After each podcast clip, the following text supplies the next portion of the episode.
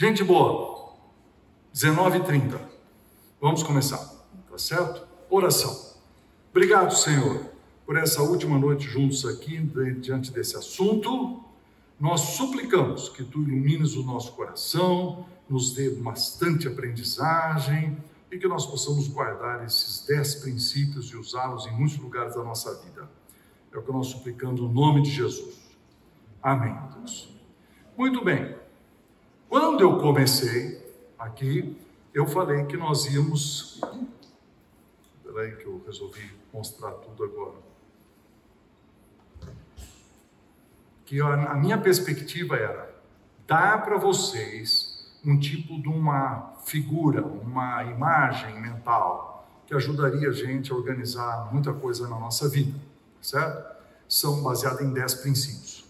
E nós definimos esse versículo, né, como imagine sua alma, assim ele é, ou seja, nós iríamos desenvolver algumas categorias mentais e com elas isso nos ajudaria a avaliar qualquer coisa.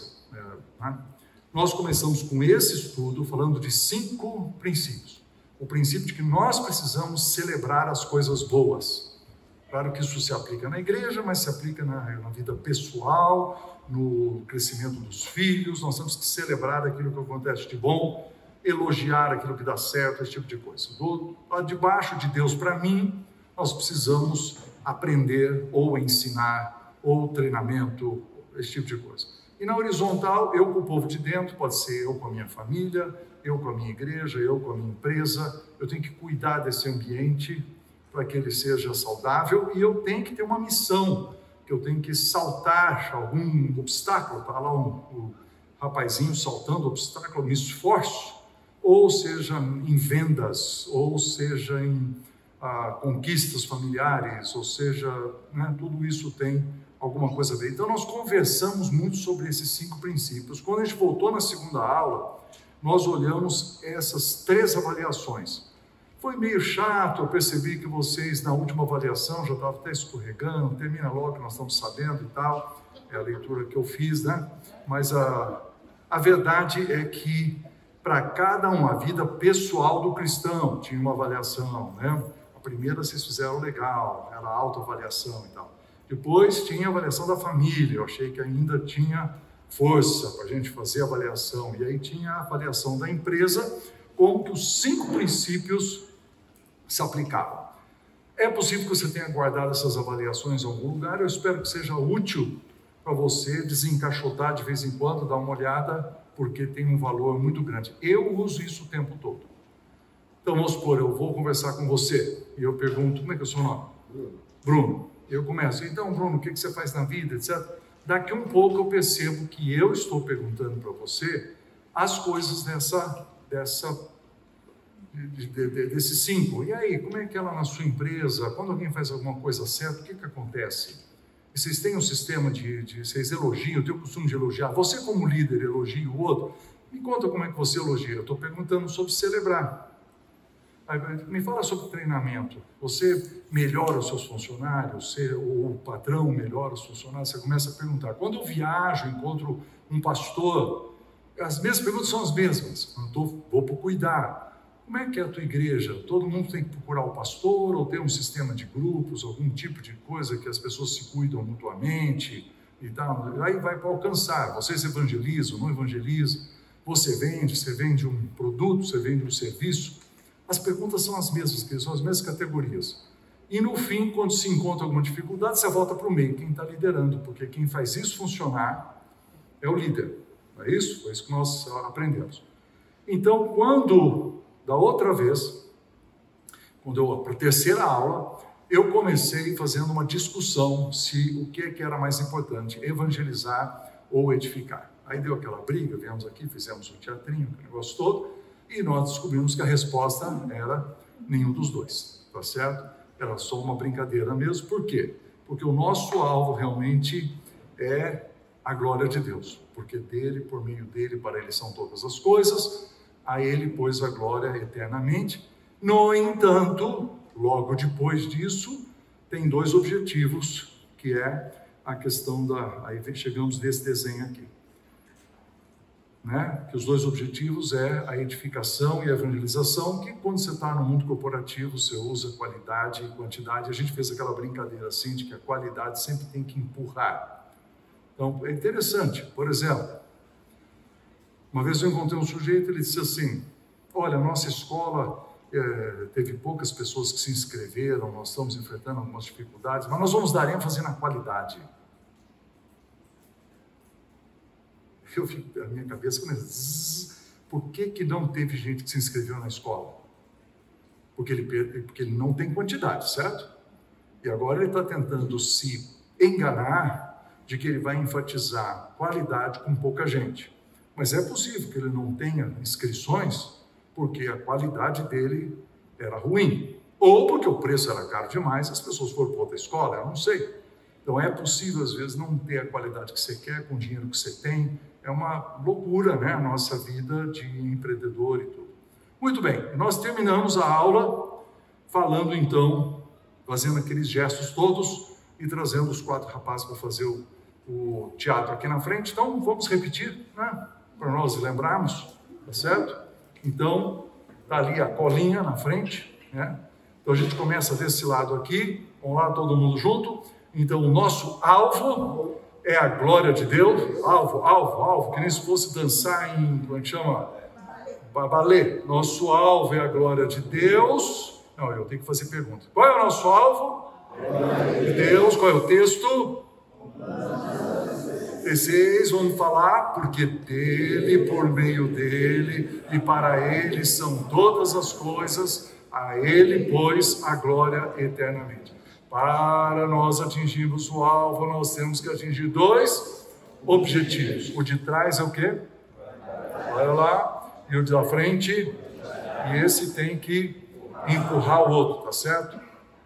Para atingir dois objetivos, nós temos que ter cinco atividades. Daqui para cima, de Deus para mim, eu com o povo de dentro, eu com o povo de fora. Quem faz isso funcionar? Para o sujeito liderar bem, nós precisamos de organização que inclui duas coisas. O que, que é? Liderança de pessoas e gestão dos recursos, tá certo? Então, isso é, você pode ensinar na praia, isso para todo mundo, não precisa de PowerPoint, é só fazer os gestos. Tá? Eu, eu ensino isso há muitos anos, eu acredito nisso aqui, são os 10 princípios que eu estou o tempo todo aplicando. Hoje, então, nós chegamos nos dois últimos, que é liderança de pessoas e gestão de recursos. E, querido, você sabe que você pode tirar um mestrado sobre isso, né? Então, nós temos só as nossas duas aulas aqui eu fiquei, tive que escolher o que, que eu vou ensinar. Então eu escolhi dois textos da Bíblia, então nós vamos estudar os dois textos da Bíblia e só depois eu entrego a apostila para vocês, tá certo? Na apostila eu tenho certas conclusões, mas eu não tenho o estudo bíblico. Você precisa de um papel para escrever, né? Dou o papel antes, tá? Tudo bem. Meu sistema de. tá muito ruim. Ok, está aqui, pega a sua folha e passa para trás. Pega, aí tem muito, divide aí. Passa para trás, pega um, passa para trás, pega um, passa para trás, por favor. As canetas, quem precisa de caneta, levanta a mão. Olha, no primeiro dia nós tínhamos duas caixas de caneta, foram sendo roubadas durante o curso nós vamos tirar uma oferta no final para comprar a segunda caixa. Ah, tá ali. Eu achei que os irmãos estavam roubando.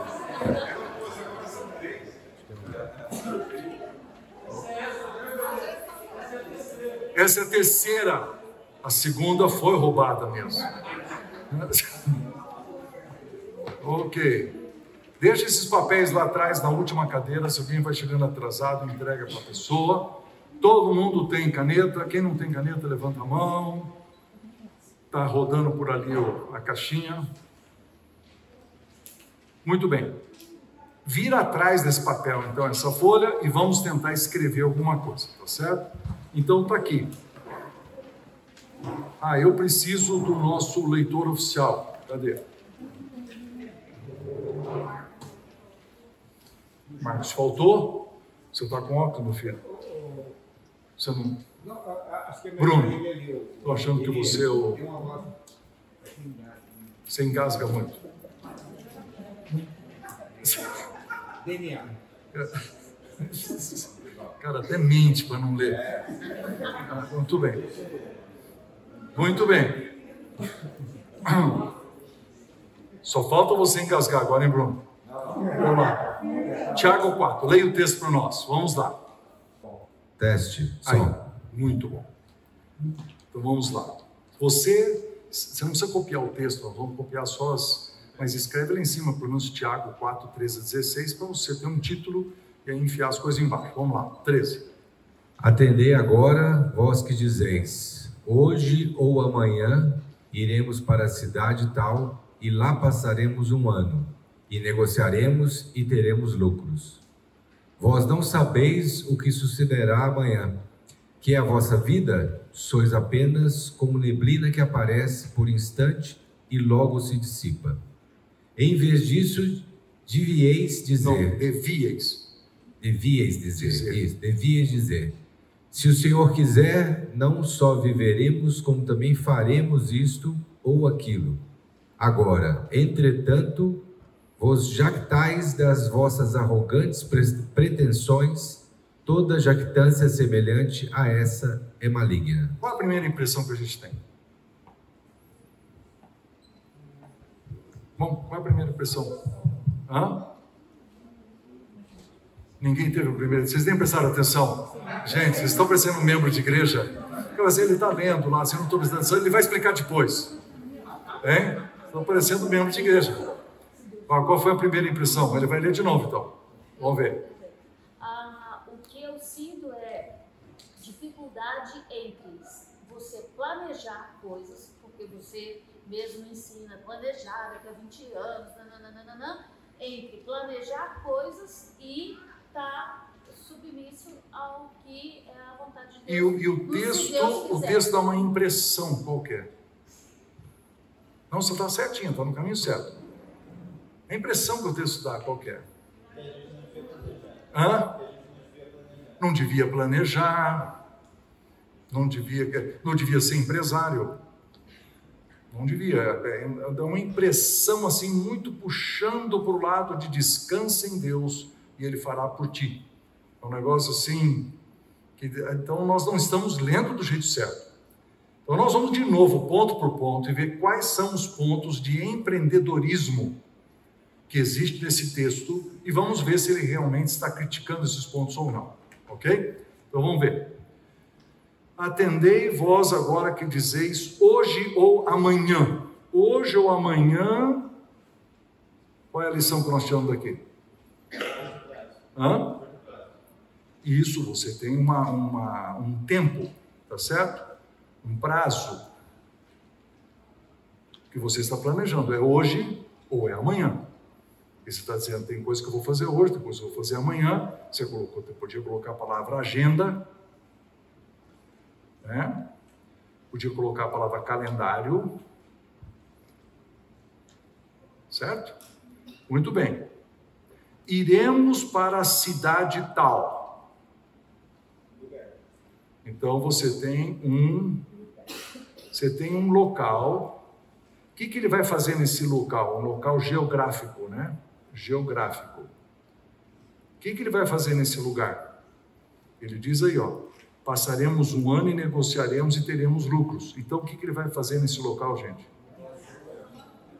Isso, ou eu vou, eu vou chutar, eu vou chutar que ele vai abrir uma filial.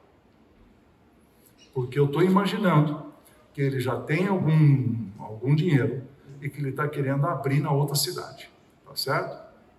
Então, isso aqui é, digamos, interrogação. Talvez, ou talvez seja a primeira que ele está tentando fazer. Depois passaremos um ano. Então, agora o que, que, é isso? É, tem a ver com metas. não, meta eu vou colocar no último, quando diz teremos lucros. Passaremos um ano. Se ele tem, de novo, nós voltamos no assunto de prazo. Mas o que, que acontece no primeiro ano de trabalho, onde você está abrindo uma filial numa outra cidade? Como é que é? Ele tem adaptação. Isso. Ele tem um alto risco, tá certo? Ele provavelmente precisa de investimento. Ele provavelmente tem que dizer que ele vai ter alguma perda. Nesse primeiro ano, eu vou passar três, quatro meses no vermelho, para depois conseguir todas eh, as pessoas que eu, né, eu vou conseguir. Eu, eu ele tem que ter, ah, ele tem que ter, ele tem que ter uma reserva para ele passar lá um ano. Porque se ele não tiver uma reserva de dinheiro, ele vai passar como? Porque ele não, não, não, não garante que ele terá um lucro imediato. Tá certo? Depois o que? Negociaremos. O que, que é isso? Isso é a definição do, do negócio dele, tá certo? No caso aqui, ele é comerciante. Ele vai negociar, né? É, é o como é que se fala? Ou compra ou venda. Ele, é, em inglês a gente usa a palavra core. Que qual seria a tradução? Dizer a coisa principal. Hã? Não, mas assim, o, o principal que ele vai fazer. Vamos colocar principal. O principal dele é o quê? Eu vou, cadê o texto? Negociar. Tá certo? Ele está dizendo, eu vou passar um ano negociando. É o, é o, é o, é o centro do que ele é o foco. De colocar a palavra foco é boa. Certo? Ele está focado, não é isso? E ele diz, e teremos lucros. O que, que é lucro? Lucro é resultado, e certamente aqui nós temos que colocar metas, porque ele tem que ter as, o lucro do primeiro mês, o lucro do segundo mês, fiquei no vermelho esse mês. Ele precisa pensar nisso, porque ele, tá, ele tem um prazo de um ano, ele tem uma reserva que vai durar seis meses. Ele está pensando em tudo isso para fazer o negócio dele funcionar, né? Aí vem o versículo 14. Leia para nós de novo, Bruno. Vós não sabeis o que sucederá amanhã. Ah, perdão, perdão. Não, é o 15 que eu quero que você leia. Em vez disso, devíeis dizer: hum. Se o Senhor quiser, não só viveremos, como também faremos isto ou aquilo. Então, eu gosto muito do isso ou aquilo. Que lição que nós vamos tirar do isso e aquilo? Que ele tem o plano A e ele tem o plano B. Ou é isso ou é aquilo. Tá certo? Hã? Ou nenhum dos dois. Ele também é suficiente inteligente para escolher um. Então tá aí, ó. Quer tirar foto? Pode tirar. O que, que nós tiramos desse texto?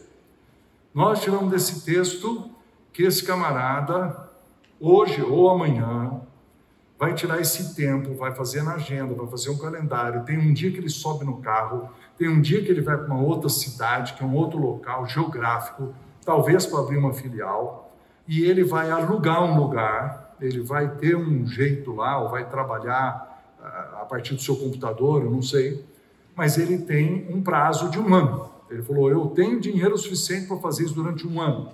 E ele vai, nesse ano, se adaptar, correr risco, fazer um investimento, vai ter uma perda, certamente ele tem uma reserva de dinheiro. Certo? Negociaremos, esse é o principal, é o foco dele. Ele não pode perder esse foco. Ele precisa levantar de manhã e dizer: Eu tenho um negócio, meu negócio é X ou Y, ele vai ter que fazer aquilo. Se ele se desviar do negócio dele, se ele resolver jogar muito futebol, ou ver muita televisão, ou outra coisa, ele não vai fazer o que ele quer fazer nesse ano. O resultado, eu quero ter lucro. Tá certo? Ter lucro. Então ele, ele vai ter que pensar nisso ao longo do ano o lucro de um mês, de dois e tal. E no fim, é, se Deus me sustentar, eu vou não só viver, mas eu tenho, faço isso ou faço aquilo. Então o texto está metendo o pau em quê? Na arrogância, na pretensão. Isso. Então, é bem óbvio, né? Então ele diz: Olha, primeiro ele fala assim: o que é a vossa vida? Vocês são como neblina, ou seja, menos, né, cara? Menos. Baixa a bola um pouco. Tá muito achando que vai. Aí ele diz assim: em vez disso, vocês deviam dizer: o Senhor quiser. Se o Senhor quiser, não me impede de eu fazer todo aquele outro negócio lá. É a dependência. E aí ele está combatendo aqui. As suas arrogantes pretensões. Então, esse é o jeito errado de ler o texto. A gente tem a impressão de que tudo isso aqui é arrogância. Entendeu? A gente olha para essa lista aí e fala assim, cara, quanta arrogância. Sabe quem fala isso? Que acha que isso é arrogância? Quem nunca teve um negócio. Né? Funcionário público, por exemplo. Se tiver algum aqui, não estou falando com você. Deus abençoe. Que Deus. Que Deus. Não, mas. não, mas é interessante. Pessoas que não têm a cabeça de eu preciso progredir, eu preciso ir para frente, eu preciso vender, eu preciso comprar, eu preciso fechar negócio, eu tenho que abrir meu, meu, meu escritório, meu consultório. Quem não pensa assim, assim, não, eu passei no concurso, estou garantido até a morte. Essa pessoa geralmente não desenvolve um espírito empreendedor. Às vezes desenvolve quando ele. Tem uma história né, de uma professora aqui da Unicamp, me contaram, tá? Ela professora de empreendedorismo. Quando ela se aposentou, resolveu abrir uma empresa. Foi à falência em dois anos. Então, o que, que se aprende com isso? Não, não é, não é, não é, não é curioso? Não é curioso? Então, não tem o espírito empreendedor, não tem aquela coisa de planejamento, de ver o futuro e tal. E ela, a pessoa chama isso de arrogância. Então, quando uma pessoa não é empreendedora e vê o outro falando, não, porque eu estou pensando aqui, conversando com outra pessoa, estou pensando aqui, eu tenho, estou abrindo um escritório agora na cidade tal, tá, estou com dificuldade lá, mas não, Deus vai abençoar, nós estamos orando, trabalhando muito, hein? Trabalhando muito, mas certamente isso aí vai dar certo e tal. E o outro, não, cara, tem que meter a cara e tal. O não empreendedor, ele fala assim, olha esses dois conversando, amanhã tem um ataque de coração, morre aí. Entendeu? Tem essa atitude. Aí fala, o que, que você faz? Eu não faço nada, eu descanso no Senhor. Então, esse cara que não faz nada, descansa no Senhor, que tem baixa produtividade, baixa produtividade, se ele é professor, ele é mau professor, se ele é funcionário público, ele é mau funcionário público, esse camarada que é ruim, ele diz que ele não é arrogante. Mas ele é arrogante por não fazer nada, né? Tá certo? Eu tenho orgulho da minha vagabundice. É mais ou menos um negócio assim. Então, eu estou exagerando, assim, eu estou pegando dois extremos, né? mas é uma, é uma leitura do texto. Muito bem. Então, como é o nosso costume, discuta em grupos de três. Ter lucro é certo ou errado? Vamos lá, grupinhos de dois ou três, três ou quatro. Lucro. Ter lucro.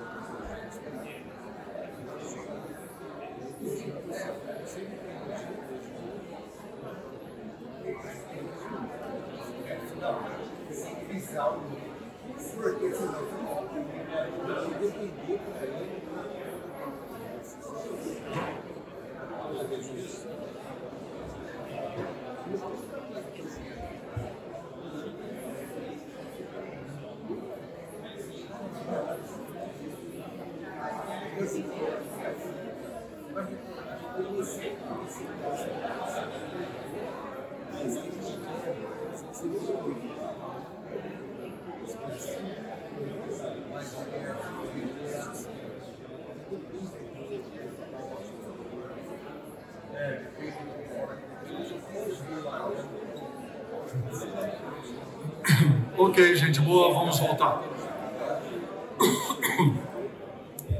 Lucro.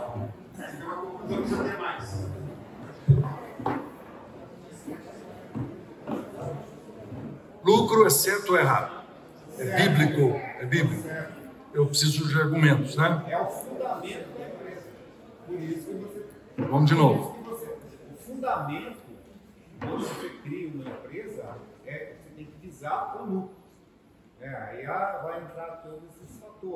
Mas aí eu vou dizer para você assim, mas você não é cristão? Assim. O cristão tem que contribuir. Aliás, a gente tem que, como cristão, a gente tem que é, é, aprender mais. É, e, e com esse conhecimento que a gente vai adquirindo, você aperfeiçoa o seu serviço, você trabalha mais, você vai lucrar mais e vai ser mais misericordioso, mais, mais... Sim. As pessoas que enfatizam esse último pedaço, que você tem que ter uma, ter uma função social. A coisa mais importante da empresa é ter função social, é dar emprego, é, todo mundo devia ganhar a mesma coisa. O dono da empresa devia ganhar igual aos funcionários. Todo mundo devia ganhar igual, tá certo? Porque nós estamos no mundo da igualdade, não foi o que Jesus ensinou, todos somos iguais e tal. Hã? E Atos 2 nós estudamos, eles tinham tudo em comum, né? Vocês estudaram direito aquele texto, né? Então, você vê, esse negócio do lucro, você tem que ter com clareza na cabeça. Ah, muita gente acha que lucro está ligado a capitalismo e por isso é um, um erro, um pecado, alguma coisa assim. Mas o que, que é lucro? Pois não. Não, pera, peraí. O rapaz lá atrás levantou a mão, mas você tinha levantado também, deu uma confusão no meu. Ok, lá atrás primeiro. Eu acho que lucro é questão de sobrevivência. Tá? Eu acho que, tipo assim, é que nem a gente respirar. Né? Você respira para viver. Agora, quando você inverte isso, eu não, eu não vivo para respirar, mas eu, eu respiro para viver. Então, o lucro é a sobrevivência da empresa. Sim, se você não tiver lucro, você fecha. E aí, adeus função social. Agora, se a empresa ela vive, ela, ela vive para lucrar ou ela lucra para viver? Então, é a mesma coisa da respiração. Eu acho que eu tenho isso como Muito bom. ponto de partida. Vamos ver. O lucro é o resultado da atividade empresarial. Sim. O empreendedor, por exemplo, ou ele faz sozinho ou junto, ou seja, em produção, recursos naturais, para o trabalho e o investimento. Isso. Isso é resultado. Agora? Tem. Então veja bem, eu crio gado no Mato Grosso. E você, se tiver dinheiro, você vai num restaurante bom em Campinas e pede um bife desse tamanho, certo? Entre a vaca no campo e o bife que você pagou aqui, quanto? 100 reais, 120 reais, dependendo do tamanho do bife, que eles vendem pela grama, né? Então, tá certo? Então, quando você pega e fala assim, aquela vaca foi transformada em não sei quantos bifes, e o cara faz um cálculo e vê a montanha de dinheiro que é, certo? Aí você fala assim, esse cara aqui está tendo um lucro muito grande, esse sujeito aqui. E ele não devia, ele está sendo muito arrogante, está querendo muito lucro. Não, peraí, vamos ver se é muito lucro. Eu cuido dessa vaca no inverno e no verão. Eu tenho que comprar coisas contra as doenças. Eu tenho que comprar comida. Eu tenho que cuidar do pasto. Eu tenho que é, pagar os impostos, as vacinas. Eu tenho que pagar os impostos. Eu tenho que pagar os funcionários. Eu tenho que pagar os impostos relacionados com os funcionários. E depois que eu paguei todo esse pacote, sobra uma coisinha chamada lucro, certo? E alguém é contra receber esse lucro. Esse lucro, ele não é monstruoso, gente, ele não é monstruoso, ele é monstruoso para lá, porque esse cara, ele todo empresário bem-sucedido gasta menos do que ganha. O cara que gasta mais do que ganha geralmente é o assalariado. O assalariado gasta mais do que ganha, cada vez ele fica mais pobre porque ele não tem como guardar e por causa disso, então, ele vai piorando a sua vida. Eu sou totalmente a favor do lucro.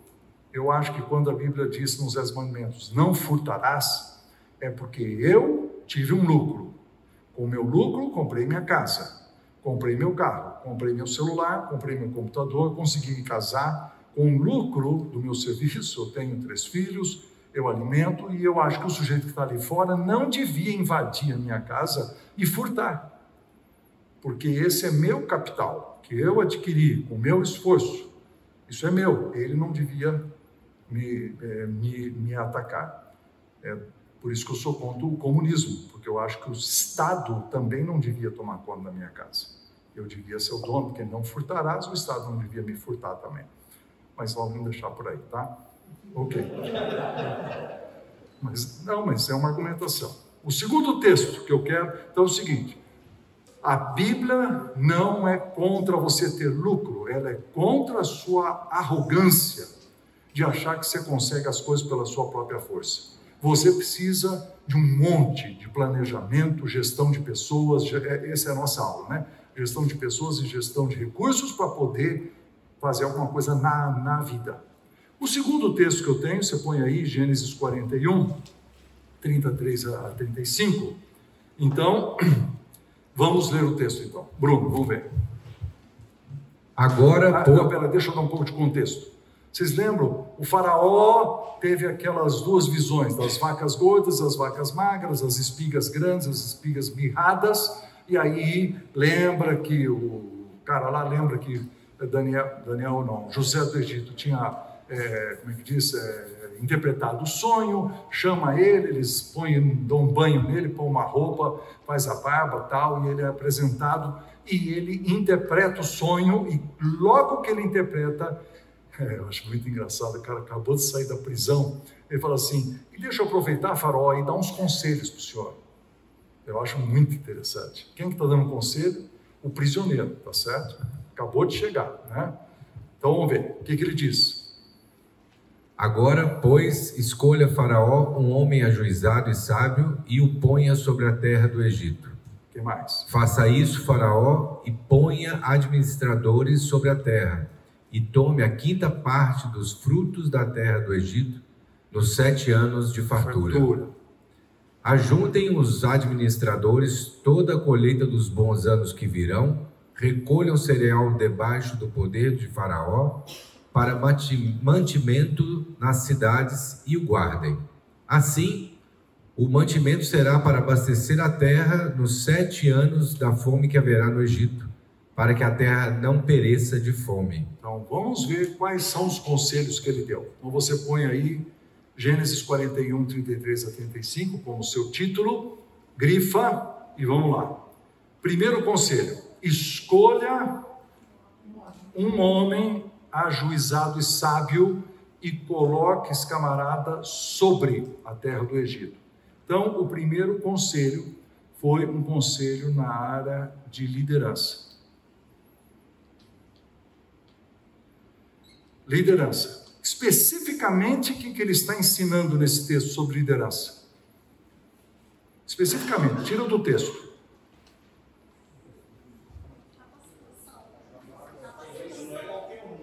Não é para qualquer um. Como é que tem que ser esse cara? Ele né? tem que ter juízo, tá certo? Ajuizado. Isso. E sabe, eu vou ficar com essas duas palavras que eu não vou ter lugar para escrever tudo, tá certo? E aí, o coloque sobre a terra significa o quê? Deu o que para ele? Deu poder, deu autoridade. Certo? Então aqui tem um monte de. Está vendo que eu falei que dá para fazer um, um mestrado? Porque você tem que pensar assim: liderança, primeiro, qualificação. O cara é ajuizado? O cara é sábio? É, quais outros? Vai ter uma lista, você pode ir atrás, né? Se ele mente, se ele não mente, se faz falcatrua, se não faz, qual é o histórico dele, levanta a, a capivara dele antes de, de, de, de contratar. Né? Outra coisa que nós podemos aprender é que coloque um homem, um homem, quer dizer, não crie na sua empresa um monstro de duas cabeças. Não, por exemplo, qual é um grande problema de, de sociedade? é que os dois solos têm partes iguais, é um grande problema. É como se fosse uma medusa, assim, de duas cabeças, entendeu? Quando tem que decidir, não consegue. É melhor ter um com uma parte maior, o outro com a parte menor, para que um seja aquele que decide. Quando você não tem um que decide, você tem uma briga enorme, né? Por isso que Deus falou que o marido devia ser o presidente da, do, do lar e a mulher a vice, né? Claro que quando tem reunião de diretoria, às vezes quebra o pau, tá tudo bem, tá certo? Toda reunião de diretoria tem uma, uma briga, mas tem que ter alguém que é o presidente. Então, ter um homem, um homem aqui que seja o líder. Então, você tem várias lições sobre liderança, que ele deve ser um, que ele deve ser qualificado, ele deve receber autoridade, tá certo? Muito bem. Agora, o 34. Faça isso e ponha o quê? administradores sobre a terra. Então, além de liderança, ele dá um princípio sobre administração. No caso aqui, o que, que ele está ensinando? Você precisa ter gerentes e você precisa descentralizar. Você vai ter um cara mas você vai ter administradores no plural. E se você mexer nisso aqui, ó, e vier aqui embaixo, ó, que sem mantimentos nas cidades, tá vendo? A ligação com as cidades. Então havia a terra do Egito, gente, ia produzir uma abundância absurda, certo? É bobagem colocar tudo na cidade central. Nós temos que colocar isso lá perto onde nós estamos colhendo. Tem que levantar os silos para cuidar disso aí, tem que ter um sistema de secagem para guardar durante sete anos essa alimentação. Tem todo um trabalho, descentraliza. Então você aqui tem todo um ensino sobre delegação, né? Como é que você delega? Como que você deixa deixa claro para o administrador o que ele precisa fazer? que é que você tem que fazer, como é que é o silo que eu quero, qual é o tipo de ventilação que precisa existir nesse trigo, como é, que... é um monte de coisa, gente, é, uma, é um monte de orientações. Escreve isso num pedaço de, na época, num pedaço de pedra e manda para cada administrador, faz cópia xerox ali em algum lugar e manda levar, tá certo? Depois ele diz: tome a quinta parte dos frutos. O que, que é isso? Isso. Então, então aqui ele dá agora um outro na parte financeira. Ele está dizendo assim: você vai guardar 20%. Eu vou voltar nesse assunto daqui um pouquinho, porque eu acho muito difícil você guardar 20%. Eu quero voltar nesse assunto daqui um pouco para uma aplicação pessoal, pessoal, tá? Mas é uma orientação. Empresário que não faz fundo de reserva, quando vier uma pandemia, o que acontece? Fecha. E o sujeito que tem fundo de reserva, na pandemia ele faz o quê? Compra, sobrevive, compra, cresce, compra um negócio do outro. Mas ele tem que guardar nos anos que ele está indo bem certo? Então, isso aqui é, uma, é um grande ensino na vida individual, isso é, é um ensino na igreja. igreja devia guardar dinheiro, porque um dia vai existir a vaca magra, um dia vai existir uma crise. Agora, tem pessoas, por exemplo, que é contra guardar dinheiro. Tem membro de igreja, presbítero de igreja, diácono, fala assim, como se guardar dinheiro? O, dinheiro de Deus tem que estar na obra. Sim, aí vem a pandemia, você tem um decréscimo de não sei quantos por cento da contribuição e você sobrevive como? Então, tudo bem. É que agora que veio a pandemia, está fácil de dar o exemplo, né? Quando não tem pandemia por não sei quantos anos, a gente não consegue imaginar uma situação tão grave. Né? Mas então tem um negócio financeiro que eu vou voltar nele. Aí ele diz: guarde essas, essa quinta parte durante sete anos. Depois, 35. Leia para nós de novo, Bruno, o que, que diz o 35? Ajuntem os administradores toda a colheita dos bons anos que virão. Recolham o cereal debaixo do poder. O que significa ajuntem e recolhem, recolham debaixo do poder de Faraó. Está confiscando, né? Está dando fruto. Controle. né? Controladoria. Controladoria. Ah, você vai abrir um negócio? Tem que gastar um dinheiro no seu programa financeiro ou de atendimento ao cliente ali, e a notinha fiscal tem que bater com o ticket que a pessoa tirou para ter certeza que o teu funcionário não está te roubando. Põe uma câmera aqui em cima, filmando ele fazendo as trocas, etc, etc. Ah, não, tem que ser na base da confiança, né, irmão? Confiança. Afinal, eu só coloco gente crente para trabalhar para mim. Tá ralado.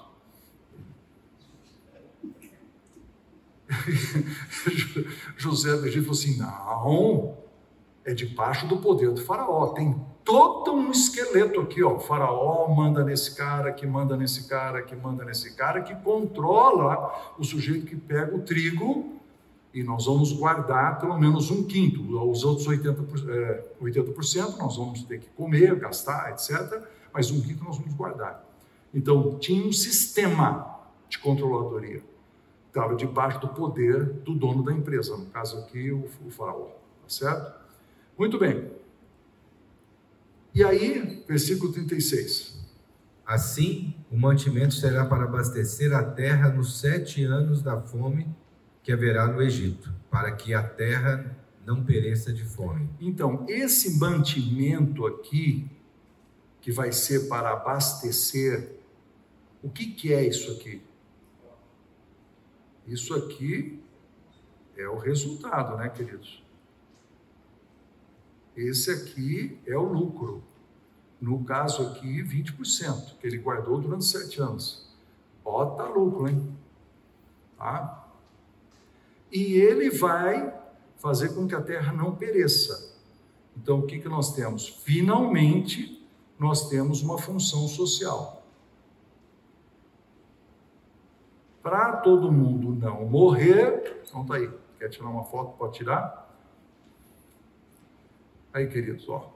Um princípio de liderança, princípio de administração, princípio financeiro, princípio de controladoria, princípio do lucro e princípio da função social. Não adianta botar a função social lá em cima. Se no primeiro ano, se no primeiro ano, quando ele explodisse de resultado positivo, ele começasse a distribuir tudo aquilo e tornar todos os egípcios pessoas ricas, e ele então todo mundo seria rico, todo mundo durante sete anos, o que, que aconteceria nos outros sete? Então, o que, que ele fez? Ele falou assim, ele foi, ele foi uma pessoa que guardou, ele, ele, ele, ele preveu o futuro, claro, tá certo, né? É que a gente não sabe o que vai acontecer daqui a sete anos, né? José do Egito estava na nossa frente, Deus falou para ele o que ia acontecer, ficou fácil, né? É que nem tentar aplicar na bolsa e nós não sabemos o que vai acontecer. Porque se você souber, né, se você souber, fica fácil, mas você não sabia. Então, aqui, essa, essa capacidade de prudência, como nós não sabemos, nós temos que ter uma prudência em fazer essa, essa guarda de dinheiro, certo? Então, eu vou fazer agora um exercício aqui nesse cantinho, ó, dá uma olhada. Se é para você guardar 20% durante sete anos, isso é igual a guardar 5% durante quantos anos? Conversa com a pessoa ao seu lado. Conversa com a pessoa lado. O que, que você acha? 20% durante sete anos é igual a guardar 5% durante quantos anos?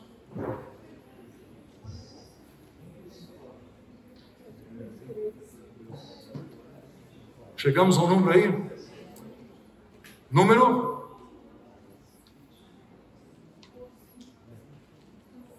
Ô, gente, os, os engenheiros não vão nos salvar, por favor?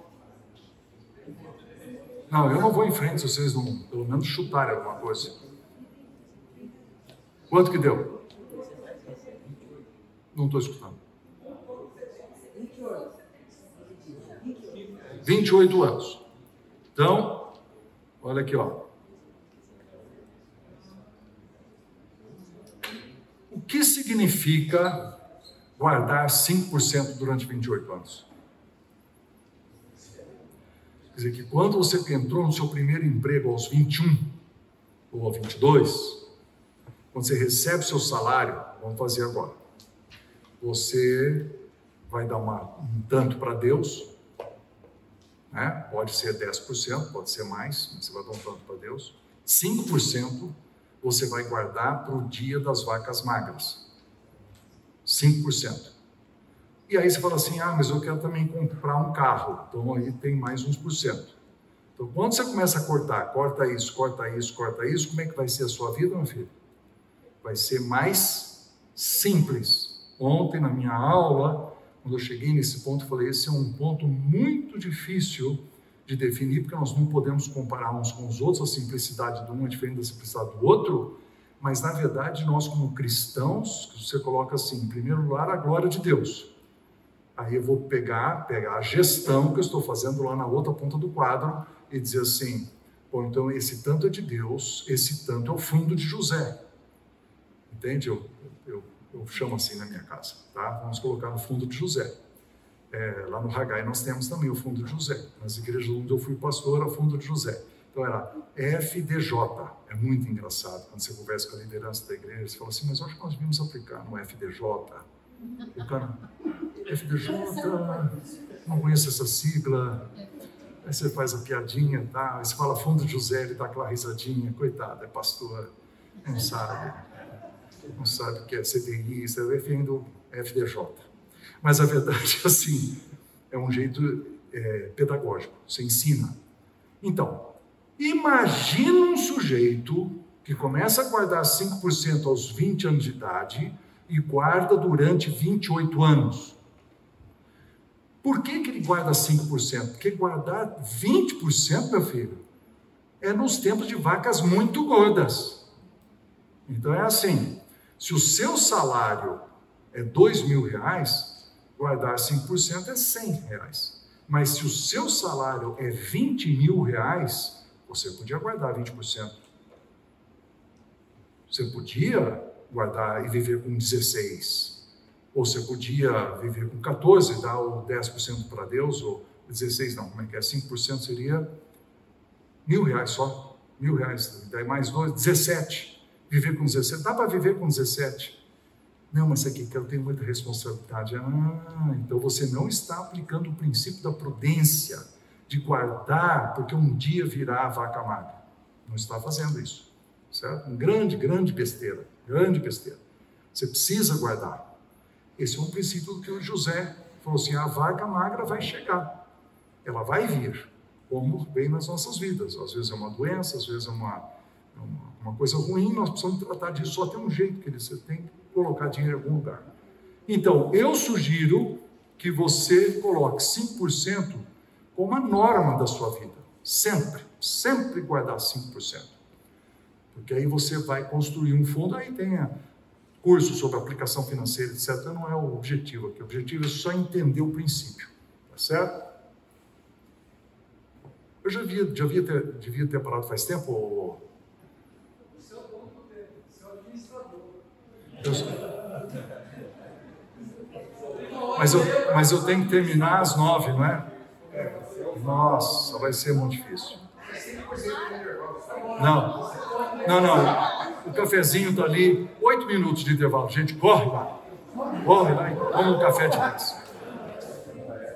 Então agora, gente, se você virar a página para o outro lado, eu tenho algumas afirmações mínimas né, sobre liderança e gestão. Tá? Então vamos ver. Liderança de pessoas. Vamos lá, nosso leitor preferido. Liderança de pessoas. Aprenda a liderar estudando a Bíblia, livros cristãos e outros livros e cursos. Então, essa é uma afirmação que eu estou fazendo é importante. Tem pessoas que acham que só pode aprender com a Bíblia, que só pode aprender com livros cristãos, isso é uma besteira enorme. Mas você é médica, não é médica? É, você estudou em qual universidade? Quantos professores eram crentes no Senhor Jesus Cristo? É, os livros que você leu foram todos escritos por cristãos, você ainda é uma boa médica ou não? Então a gente aprende com livros e cursos de gente que não é crente. Deus distribuiu o conhecimento, gente, não é só para cristão. Então você pode comprar um livro de liderança bom, tem, e que não é cristão. Assim, não, eu só compro livro cristão. Então tá, mas eu, eu queria pelo menos fazer essa afirmação de que o conhecimento não está só nas nossas mãos, tá certo? Depois. Seja íntegro para não perder a credibilidade e glorificar a Deus em tudo. Então, uma coisa importante do líder é que ele será seguido, né, queridos? Seguido, nós vamos seguir o líder. Nós só seguimos se ele tiver credibilidade. Se você descobrir, por exemplo, que o pastor da nossa igreja ele está roubando sistematicamente e desaparecendo com algum dinheiro aqui, o que, acontece conosco que somos é, membros da igreja? Não, você pode levar na justiça o pastor, esse é um jeito, ou você vai para outra igreja, né? Se você sente que não. Se não houver credibilidade, como é que eu sigo? Eu não sigo, gente. Eu sigo quem tem credibilidade. Então, um princípio de. Se você for lá ler, por exemplo, primeira 1 Timóteo, capítulo 3, versículos 1 a, sei lá, 12, 13, 14, são qualificações do líder na igreja, tem tudo a ver com credibilidade, como que é a vida dele, tá certo? É, tem muitos poucos versículos ali que falam sobre eficiência, como governar bem a casa, governar bem a casa de Deus. Aparece a palavra governo lá, mas é uma linha. O resto é sobre como tratar a mulher, como tratar os filhos, não ser irascível, como o jeito de tratar as pessoas, ter bom testemunho dos de fora, está falando sobre a integridade dele, como um, um ser humano, né? Para ser seguido. E isso é o único jeito de glorificar a Deus em tudo que nós aprendemos. O negócio principal lá em cima é eu agradar a Deus, eu glorificar a Deus, é o nosso princípio principal. Agora o 3, vamos lá. Seja. Seja empreendedor e busque resultado. Quem fica paralisado pelo medo também não colherá. Quem empreende com orgulho terá Deus como inimigo. Então, esse aqui, ó, quem empreende com orgulho terá Deus como inimigo, é o texto que nós estudamos. Mas esse aqui, paralisado pelo medo, vocês lembram o texto? É, Mateus capítulo 25, quando tem primeiro a parábola das dez virgens e logo depois começa a parábola dos talentos. Né? Talento não tem nada que ver com saber tocar piano, sanfona, gaita, tá? Talento Talento é uma medida, uma medida, mais ou menos 35 quilos de ouro, que é igual a 35 mil gramas de ouro, que se cada grama custar 300 reais, nós estamos falando de 10 milhões de reais o cara que ganhou um talento. Então, e o cara que ganhou dois ganhou 20 milhões, o cara que ganhou cinco ganhou 50 milhões. Então, imagina o dono da empresa chama os administradores e fala assim: olha, eu vou viajar, queria dar um dinheiro para vocês para poder né, negociar em meu nome. Para você dá 10 milhões, para você dá 20, para você dá 50, tá certo? E aí tem muita coisa para aprender nessa parábola, porque diz que ele deu conforme as suas capacidades, o que mostra que o, o dono estava observando e avaliando as capacidades antes de distribuir o dinheiro para esses gerentes, tá certo? E aí isso me leva a concluir o seguinte: que se eu não tenho 10 milhões, é que Deus acha que eu não tenho a capacidade para fazer a gestão. E se você não tem nenhum milhão, então pense na sua capacidade, tá? Então vamos lá. Ah, foi uma piadinha, mas dói, né? Porque conforme, conforme a nossa capacidade, esse é um pedaço difícil do texto, né? Porque ele fala assim: mas isso é justiça, devia ter dado igual para os três. Mas o dono falou assim: não, eu não posso dar 50 milhões para esse cara aqui. Vou dar só um, que é 10 milhões. Bom, aí você vai. O cara que ganhou dois transformou em quatro. O cara que ganhou cinco transformou em dez. O cara que ganhou um, qual foi a resposta dele? Alguém lembra? Hã? Ele sabia que o, que o dono era rigoroso, muito exigente, então, pra, com medo, ele. ele Isso, essa palavra tive medo. É interessante. Tive medo. Medo paralisou esse cara. Você imaginou? O cara falou assim: Agora, eu vou dar um investimento para você, 10 milhões de reais, para você começar um negócio. E ele fala assim, mas, pelo amor de Deus, com 10 milhões não dá nem para começar. Estou morrendo de medo. Como assim com 10 milhões não dá para começar? Você percebeu? Ele, ele foi paralisado, ele foi paralisado. E aí, o que, que Deus falou assim? O que, que Deus fez? Deus fez uma terapia com ele. Falou assim, não, meu querido, você teve medo, mas com uma paraterapia você vai conseguir superar isso. O que, que ele falou? Servo mal, vagabundo, vai para o inferno. Não, não foi isso? Aprenda alguma coisa com isso. Porque o patrão deu uma chinelada nele e chamou ele de servo inútil. Palavra muito forte. Seu inútil. Não soube administrar 10 milhões. Então agora imagina. Não sei como é que está a sua vida financeira. Então não está sabendo administrar. Veja como é que é o negócio, né? Se você não faz bem a gestão dos recursos, a sua empresa não está indo bem, podia ter uma festinha de celebração, mas você não tem o dinheiro, podia chamar um cara para fazer um curso de treinamento, mas você não tem o dinheiro, podia chamar alguém para cuidar do o cuidar e melhorar o clima organizacional, mas você não tem o dinheiro, tua equipe de vendas não está conseguindo, você não tem qualidade, você não tem quantidade, você não glorifica Deus, não tem lucro e não tem função social, começou com a gestão aqui atrás. Isso aqui empurra o desenho para lá, queridos. Você tem que liderar pessoas, fazer gestão do recurso para isso acontecer, acontecer, acontecer, glorificar Deus lá. E se você erra aqui, você não está empurrando. É, qualidade ruim, tá tendo pouca quantidade, tá certo? Eu acho esse desenho, vocês já perceberam que eu gosto do desenho? E, nossa, eu sou legado nesse desenho, tá certo? E aí, então, o do medo aqui, então, é em algum lugar, é Mateus 25, algum texto.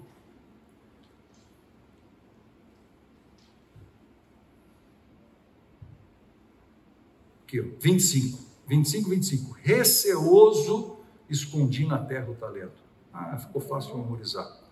Muito bem. E depois, a questão, outro item importante é delegação. Diz o quê? Delegar. Mobilize as pessoas de acordo com o perfil delas. Não centralize tudo.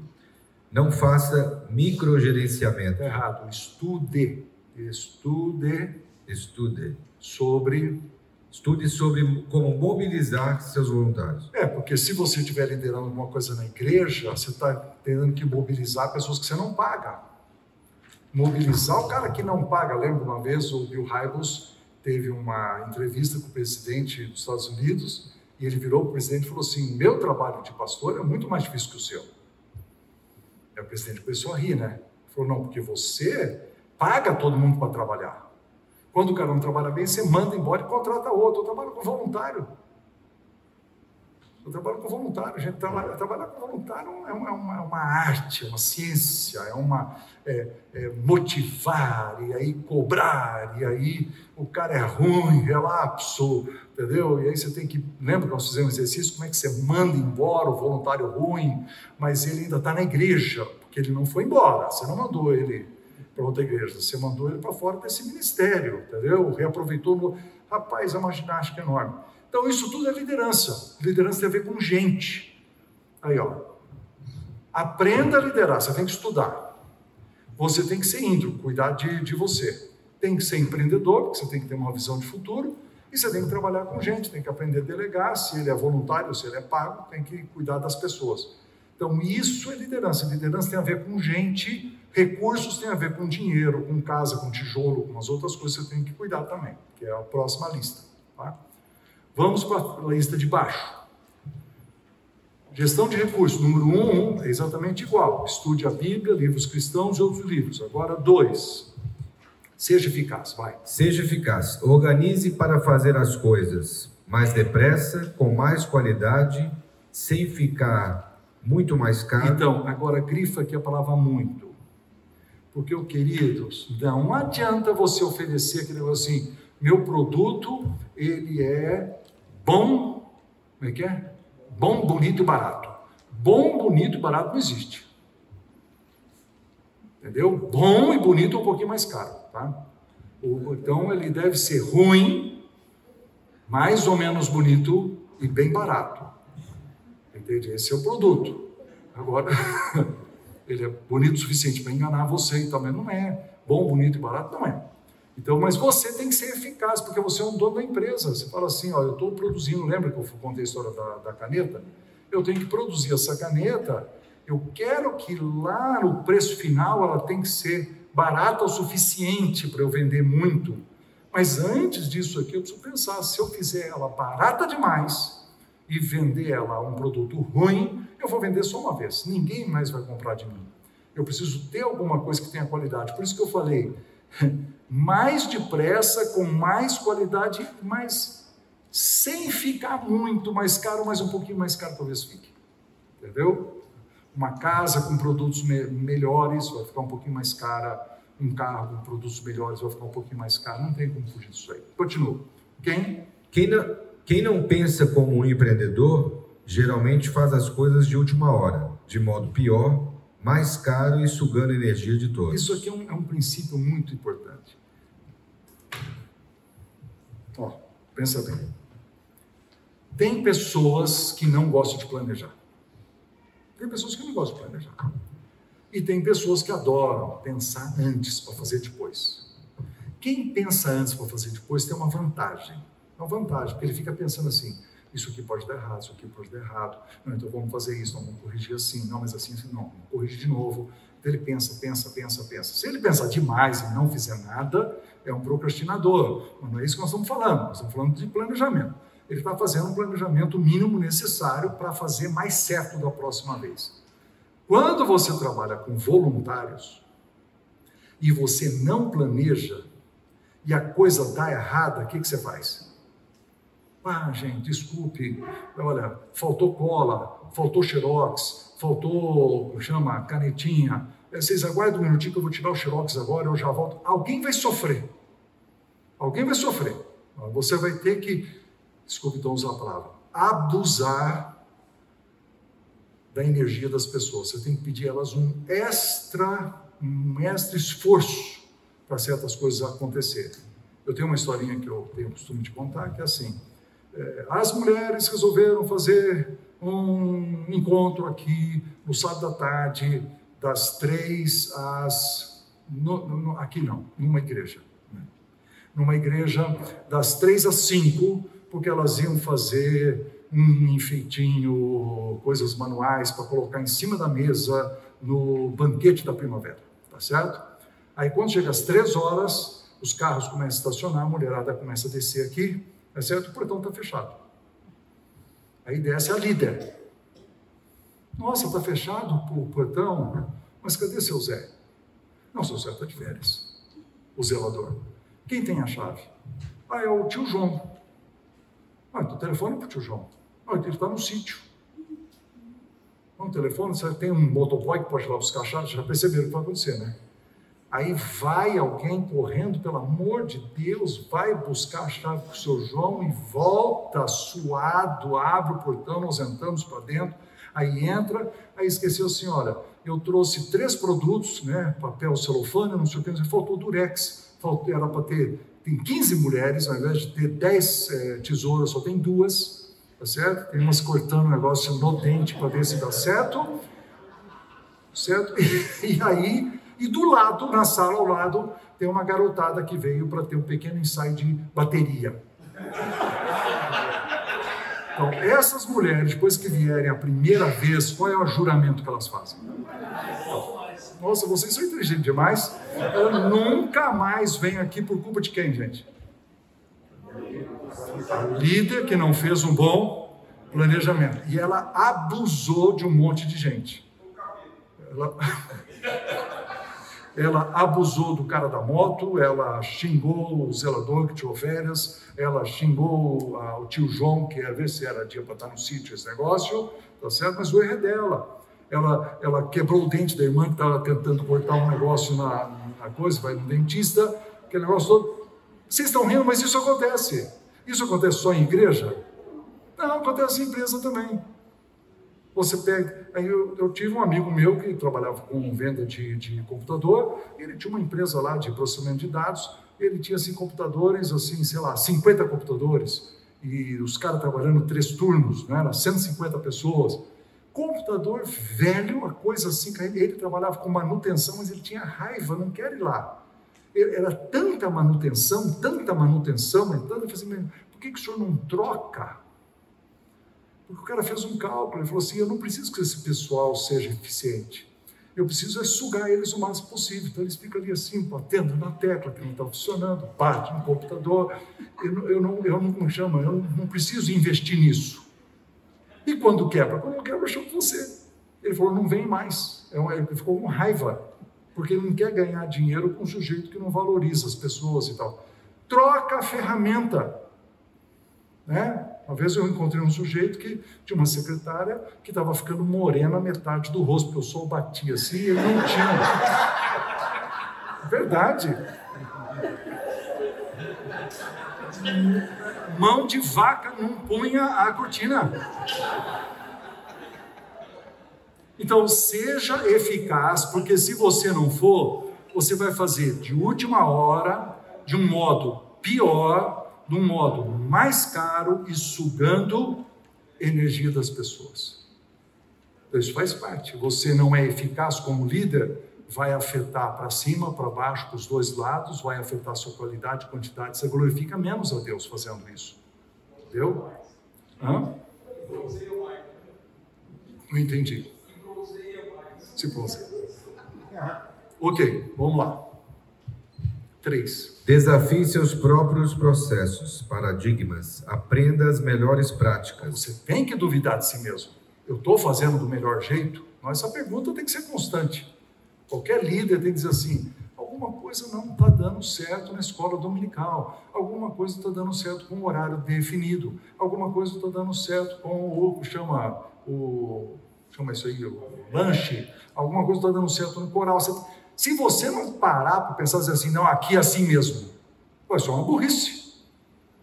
Você precisa duvidar dos seus processos. Assim, existe um outro processo, podemos dar uma, dar uma melhoradinha, tá certo? Então, duvide dos seus próprios processos, é assim que você melhora. Né? Ah, teve uma moça que veio conversar comigo, ela falou assim: Olha, eu troquei de secretária né, ah, quatro vezes em um ano. Por que, que o senhor acha que está acontecendo aí? Eu não sei. Eu adoro dar consultoria, assim, porque. Por que, que eu troquei de secretária? Eu não tenho a mínima ideia. Mas é assim: ela é altamente relacional. Então, uma pessoa que é altamente relacional precisa ter uma secretária producional para equilibrar as coisas. Ela gostava das pessoas. Ai, você é tão jóia escolhi o relacional. Quer dizer, ninguém sabe mexer, nem ela, nem a secretária, não sabe mexer com planilha, não sabe mexer com o computador, não sabe fazer as contas, não sabe tirar nota fiscal, está dando errado. Eu falei, você está escolhendo a pessoa errada. Escolhe uma pessoa profissional, que senta aqui e fala assim, não senhora, vamos organizar. Ela não manda em você, você é a chefe ainda, mas ela tem que botar, ela, ela quase manda. Mas ela tem que ela, colocar em ordem isso aqui, a pessoa tem que ser profissional, né? Para ser uma expert. Então, isso faz parte de você aprender com seus próprios processos, o que, que eu estou errando, onde é que eu vou melhorar. Faz parte de gestão. Né? Depois. Deixe as pessoas definirem metas. Ah, isso aqui é muito legal, porque às vezes nós, como líderes, definimos a meta para o outro. Fala assim, ó, nós queremos, por exemplo, no Hagai, hoje eu tive uma conversa com a é, Priscila, né? E eu não terminei a conversa ainda, vou terminar amanhã. Eu, a Priscila é uma gestora dos nossos cursos chamados Jornadas Hagai, que acontecem nas igrejas. E nós tínhamos a meta de fazer 15, nós já temos 17 marcados, nós estamos crescendo. Eu já mandei mandar, já mandei fazer mais apostila. Aí eu virei para ela e falei assim: ó, você é só uma gestora. Eu quero agora que você seja vendedora que você telefone para as pessoas que você mais conhece, que gostam do Hagai, igrejas que nos apoiam, e pergunta: vocês não gostariam de fazer uma jornada na sua igreja? Um sábado, um domingo, né? E ela falou: não, ela está assim, né? Porque eu estou dando uma meta nova para ela. Agora, qual é a próxima pergunta que eu tenho que fazer? Quantas? Mas ao invés de eu dizer para ela mais 15, eu tenho que dizer para ela assim: então você define quantas que você quer fazer. Ela fala: tá bom, 10. Tá vendo? Eu tinha pensado em 5. Se ela falar 10, está ótimo. Né? Só não pode ser daquele jeito que eu ensinei da outra vez, né? Como é que é? Que o soldado falou: as sete partes do fuzil são cinco, eu só conheço três, coroa e cano. Falou duas. Então, assim, não pode ser assim também. A minha meta é 10, mas por que oito? Cinco é ótimo. Posso fazer três? Consegui uma. É uma porcaria de uma meta. Tá certo? Mas nós temos que ajudar a pessoa. Então, isso é um jeito de você promover, é de empurrar o cara para ele definir sua meta. É um jeito de liderar. Pois não. Ele levantou primeiro. E quando você pensa em 12, e ela fala 10? Ela fala 10?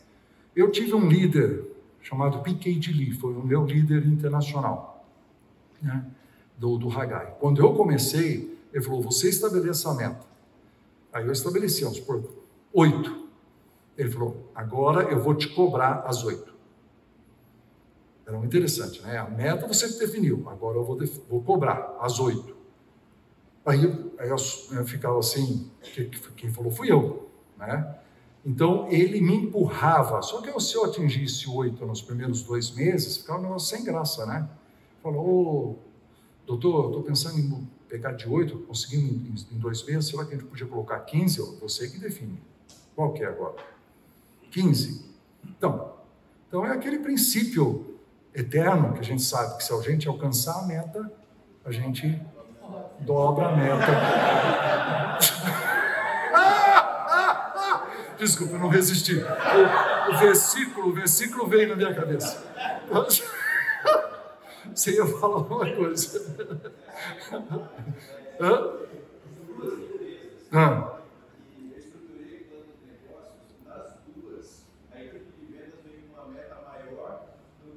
Do que o gerente.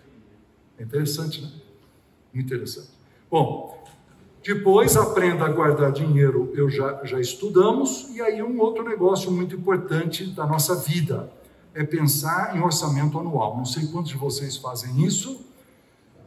Fazer orçamento mensal, gente, é um pé no, no, um tiro no pé. O cara que pensa só por mês, ele, ele, tá, ele vai falir. Tá? Ele precisa pensar em 12 meses, esticar mais a planilha para frente.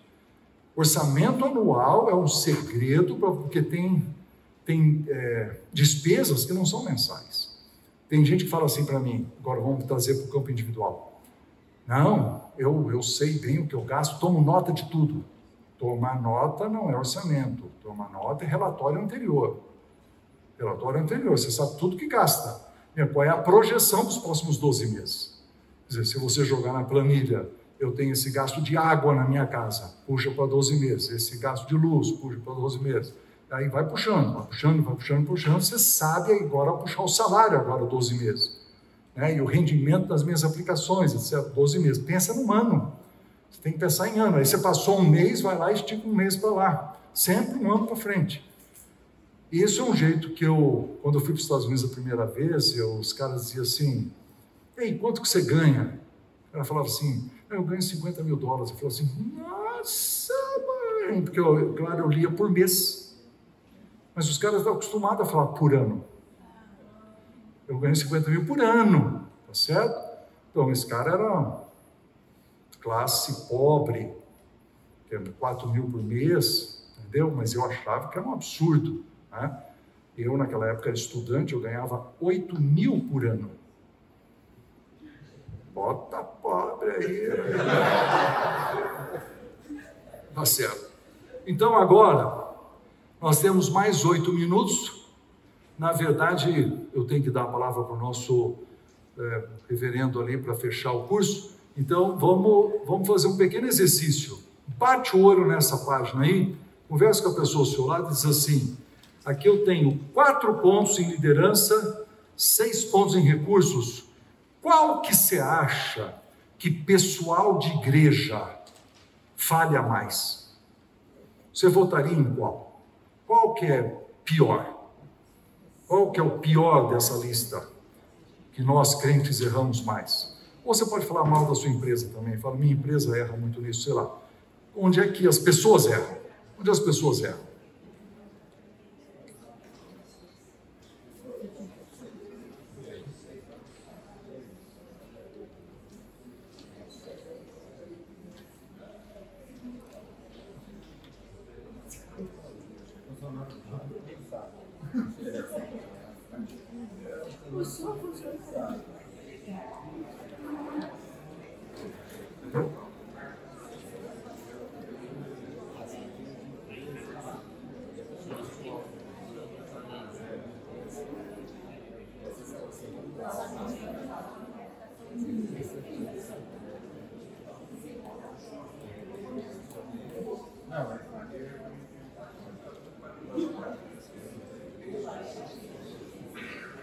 Muito bem. Vamos ouvir, porque certamente não vai existir unanimidade. Quando alguém falar, se repete para ficar gravado para quem está ouvindo aqui. Então vamos ver. Sugere algumas aí, vamos ouvir. Diga qual é e justifique. Acho que o empreendedor aqui, o ponto 3 aqui da liderança de pessoas, o pessoal tem meio medo de, de, de assumir ali a, a, o desafio. Então, Medo de assumir o desafio. e aí a falha no ponto 3, que é Três. Empreendedorismo. Seja empreendedor. certo? Eu acho que sim. Acho que é um medo é um negócio muito forte. Sim. Eu acho que delegar. As lideranças elas são muito centralizadoras. É um negócio muito complicado esse negócio da delegação, né? Porque você fala assim, se- nas empresas não cristãs, eu acho que isso é uma certeza. Se eu ensinar esse cara tudo que eu sei, ele me substitui. Então eu tenho que ter o pulo do gato que eu não vou ensinar. Então eu não quero treinar no outro cara, não quero. Ele acha que ele vai ser substituído ao invés de subir. Então isso é toda uma cultura, né? Agora, quando a gente está numa empresa onde o dono é cristão, é igual, mesma coisa.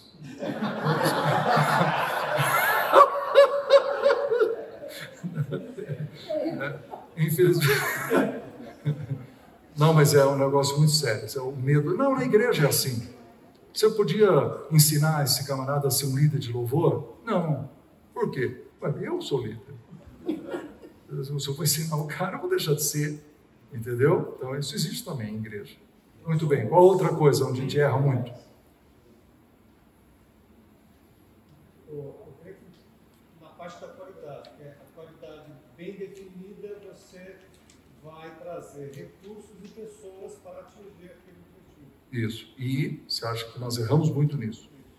De não buscar a qualidade. Como é que é? Fala de novo, repete o que ele falou.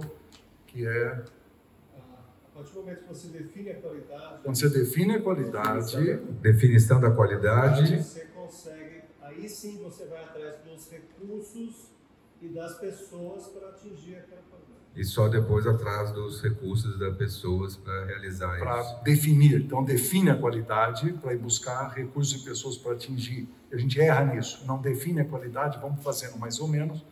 Entendi. Muito bom. Acho que é um erro que existe.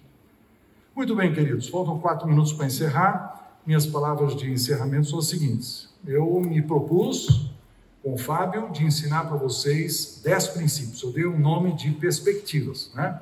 O desenho está aqui.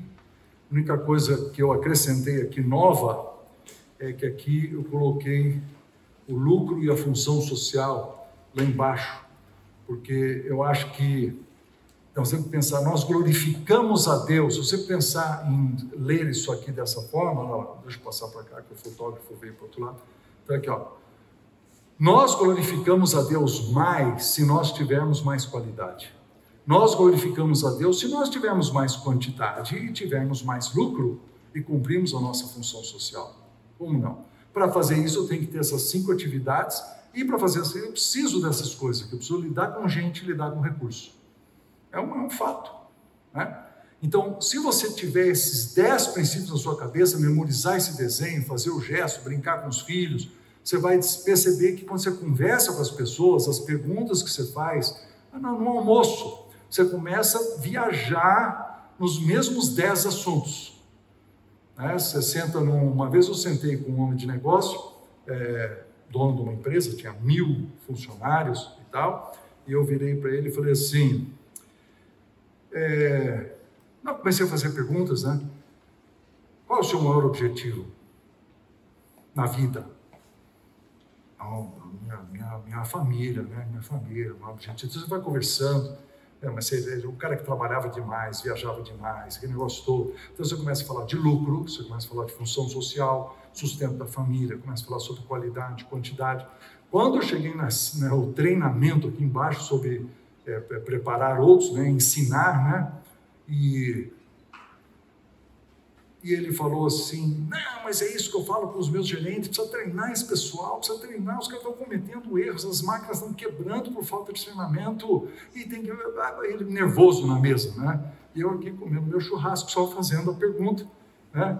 E numa certa altura ele falou assim: Ô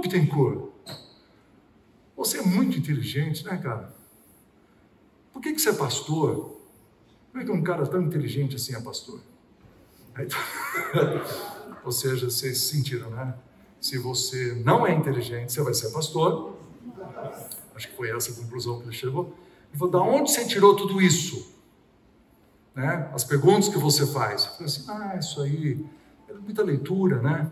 Tem aquele livrão escrito pelo grande autor que rege toda a nossa vida. Ele falou, nossa, que livro é esse? Você tem na sua casa. Aí eu comecei a falar de Bíblia e tal, a coisa né? foi muito interessante. Aí falei para ele de Jesus, fiz um desenho para ele num guardanapo, pregando o Evangelho. Uma oportunidade. Mas você vê, eu estava trabalhando dentro de 10 perguntas dentro desse quadro. Eu faço isso desde que eu tenho 24 anos de idade. É uma maneira de você organizar a sua cabeça. Eu espero que tenha sido útil para vocês e espero que vocês usem aquelas folhinhas de avaliação para né, nas suas vidas, etc. 21 horas. Terminamos. Deus abençoe, queridos. Fábio, por favor.